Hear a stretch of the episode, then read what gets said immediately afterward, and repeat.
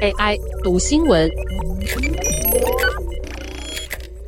大家早安，我是天下的 AI 机器人。英女王于上周离世后，英国的几个前殖民地国家针对是否该留存君主制的辩论开始升温。这会不会让世界上多了十四个共和国呢？英国女王伊丽莎白二世离世的隔天，所罗门群岛的一名学者巴特利告诉《纽约时报》，自己爱女王陛下，这真的很难过。不过，他脸上的表情有些复杂，因为多年来他一直在为了所罗门群岛的去殖民化运动努力。这些运动的目的都是让这个前英国殖民地国家优先思考自己的知识与文化，而不是英国统治时带来的那些。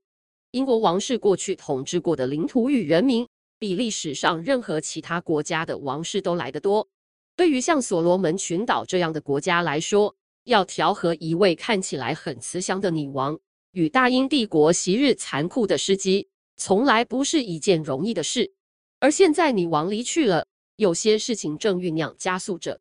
君主制会和女王一起死去吗？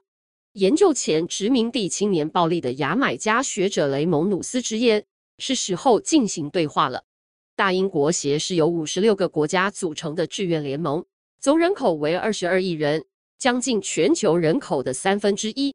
其中绝大多数国家有着相似的历史、法律和政治制度，而大英国协也促进了这些国家在文化、体育、教育等领域的交流。对于比较小、比较新的成员国家，大英国协可以赋予他们声望，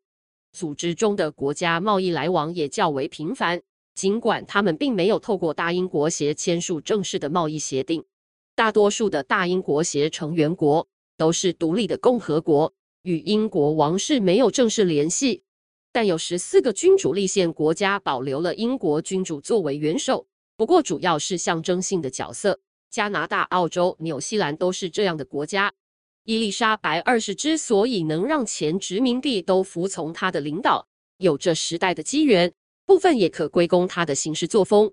她访问了近一百二十个国家，会面的领导人比任何教宗都还要多。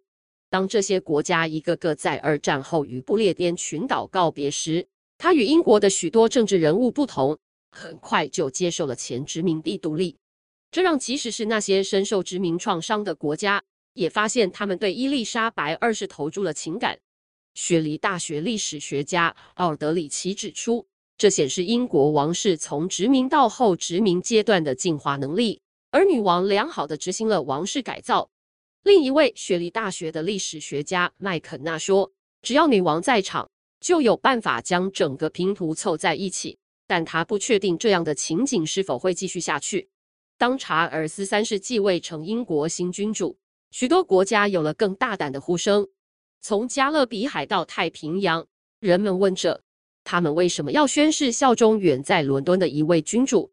上周六，中美洲岛国安蒂卡及巴布达总理宣布，计划在三年内就是否成为共和国这个议题举行公投。在澳洲、贝里斯、巴哈马、加拿大、牙买加等国家，类似的辩论也开始升温。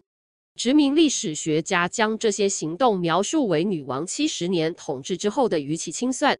这些年来，随着女王年迈并离世，世界各地的英国前殖民地对于清算帝国掠夺的财富和造成的痛苦的要求一直在增加，甚至连王室权杖和皇冠上镶嵌的钻石都有国家希望讨回。然而，一些大英国协成员国发现内部对于这件事的看法不一。在澳洲，只有百分之三十六的人倾向自己的国家成为共和国；而在去年对纽西兰的一项民意调查显示，也只有三分之一的民众有这样的想法。去殖民化是一件浩大工程，许多国家使用的货币有女王头像，道路和医院以女王为名，教育系统与童子军都有英国的痕迹。后殖民部必然会去殖民化。来自牙买加的雷蒙努斯认为，前殖民地的人们。眼睛仍然看向君主，看向主人。一旦把目光从那个地方移开足够长的时间，才会开始审视自己，并走向重建。以上文章由田梦新编译，技术由雅婷智慧提供。